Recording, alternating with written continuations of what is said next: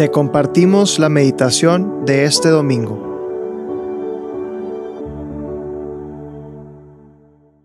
En el nombre del Padre, del Hijo y del Espíritu Santo. Amén. Ven Espíritu Santo, ven a toda mi persona para que pueda escuchar tu palabra y ponerme delante de Jesús que me invita a descubrir la vida, a ganar toda la vida y a perder aquello que no me lleva a Él. Quiero estar presente con todo mi cuerpo, con todos mis sentidos, para escuchar tu palabra.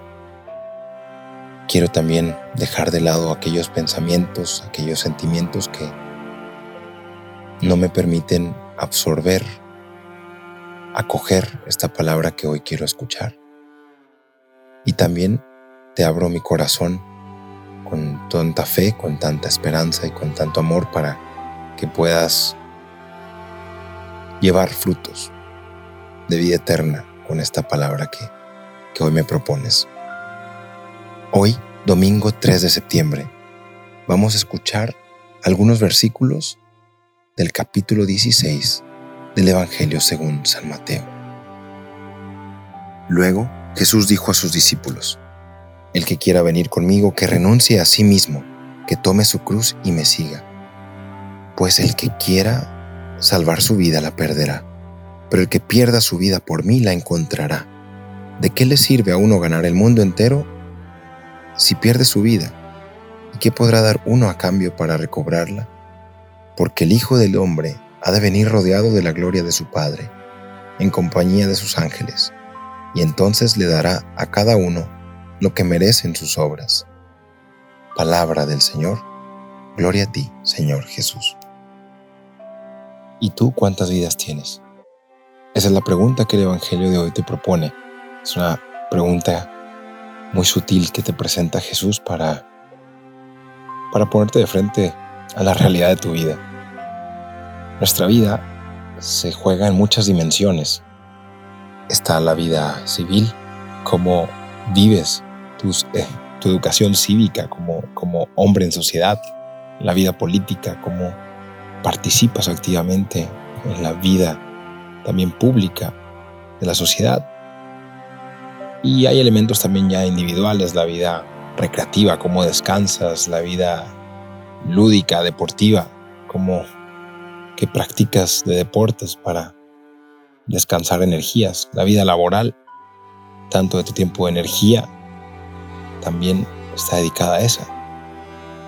Y la vida espiritual, entre otras muchas, vida espiritual, que es Jesús que se te presenta como guía, como maestro, como camino, verdad y vida, para decirte, esta vida es aquella que unifica todos los demás elementos, todos los demás ámbitos de tu vida.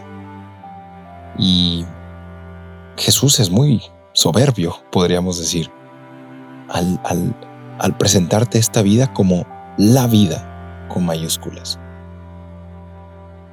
Nosotros vamos viviendo nuestra vida pidiéndole vivir a muchas cosas. Buscamos likes para tener un poquito de seguridad afectiva. Buscamos hacer mucho ejercicio para olvidarnos de todos los distraernos de, tantos compromisos que quizá no hemos vivido. Hemos recién pasado las vacaciones como un momento también para recargar energía. Y Jesús se te presenta de nuevo como aquel que da sentido a todo. ¿De qué le sirve al hombre ganar su vida en este mundo si pierde su alma? Es muy interesante que el Evangelio que fue escrito en griego, en el griego se, se describe la vida con tres palabras diferentes. Prácticamente se habla de tres niveles de vida. La primera es la vida biológica, la vida, pues sí, la vida de, crecimiento, de alimentación, de también de sanidad de tu cuerpo, por ejemplo. ¿no? Después está la vida más bien psicológica, todos tus estados de ánimo, todos tus pensamientos, sentimientos, memoria, etc. Pero hay también en el griego un nivel más profundo, el nivel del corazón.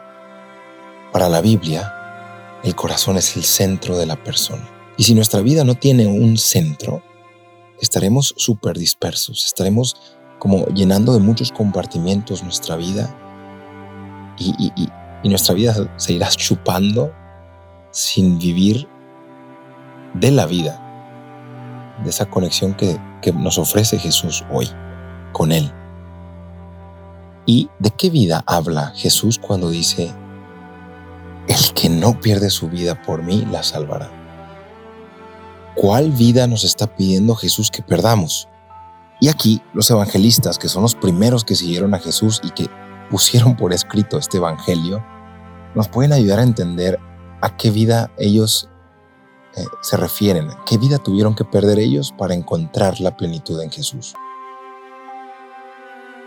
La vida que tuvieron que perder ellos es la psique. Es aquel segundo ámbito de vida que te decía. Ya no el del cuerpo, no el de la vida de, pues sí, de, de tu presencia física, biológica, sino tu vida como tu modo de pensar, tu modo de posicionarte en el mundo, tu modo de, de sentir. Jesús te está diciendo que si tú no cambias tu modo de pensar, no lo puedes seguir. Seguir a Jesús implica un cambiamiento de vida. Implica dejarlo todo para ganarlo todo.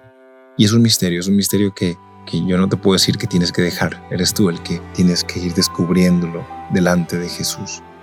Pero cuando Jesús nos dice la vida que hay que perder, se refiere precisamente a ese modo de pensar, a ese modo de, de, vivir, de creerte, que no te lleva a Él. Y eso nos lleva a una tercera implicación. Si te dije que hay una distinción entre vida biológica, vida psicológica y vida del corazón, Jesús no quiere que cambies en tu esencia en el centro de ti no quiere que pierdas tú quien eres. Quiere que asimiles un modo de pensar que te lleve a vivir aceptando la vida que Él te ofrece. Porque el mundo no quiere que aceptes la vida que Jesús te ofrece.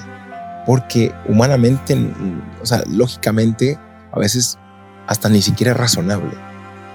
Hay una historia que me gusta mucho de San Francisco Javier cuando él estudiaba en la universidad. Se encontró a Ignacio de Loyola, que es el fundador de los jesuitas. Y Ignacio había tenido una experiencia muy profunda de encontrar en medio de su vacío a Dios. Se había convertido. Él quería ser un caballero, un hombre, pues sí, que, que, que luchaba guerras y combatía por reinos. Pero cuando perdió la posibilidad de pelear, porque recibió una bala en la pierna, se quedó mucho tiempo en casa y, tuvo que repensar todo, cómo vivía en el mundo, sus, sus pasatiempos, sus prioridades. El caso es que hizo un camino espiritual y pues decidió dejar todo para, pues sí, para proclamar a Jesús en el mundo. Tanto es así que el lema de, de los jesuitas es para mayor gloria de Dios. O sea, ya no es buscar mi propia gloria, sino la gloria de Dios.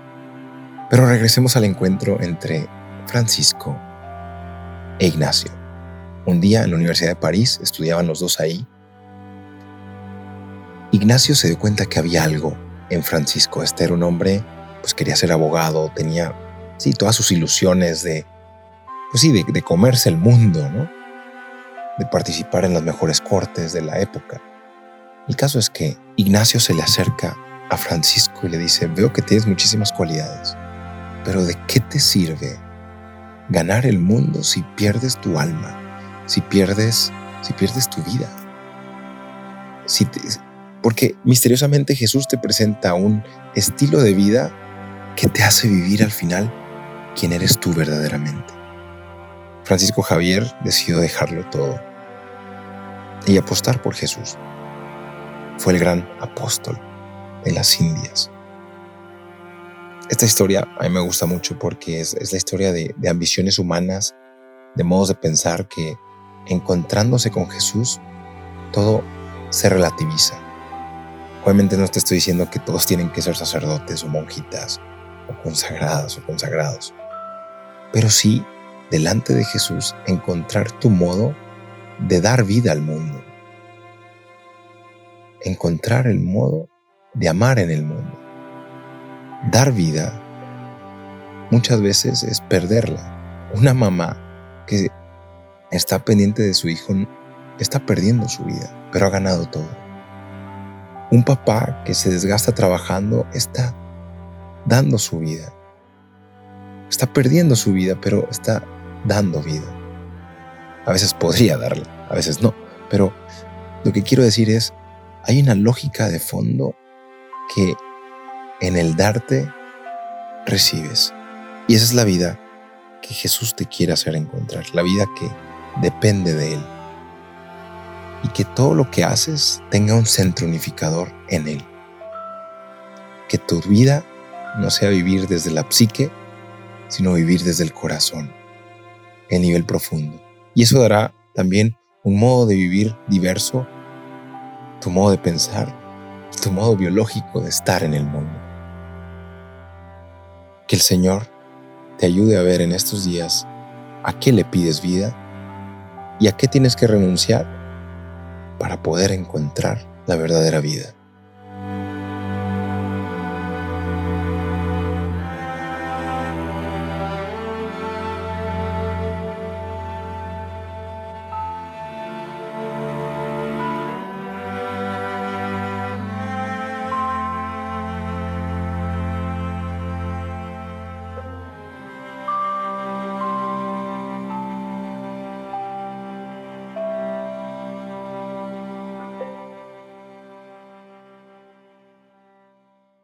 Te damos gracias, Señor, por todos tus beneficios, a ti que vives y reinas, por los siglos de los siglos. Amén. Cristo, Rey nuestro, venga a tu reino. María, Reina de los Apóstoles, enséñanos a orar. En el nombre del Padre, del Hijo y del Espíritu Santo. Amén.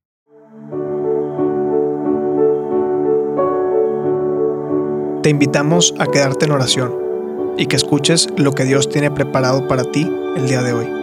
Nos escuchamos mañana.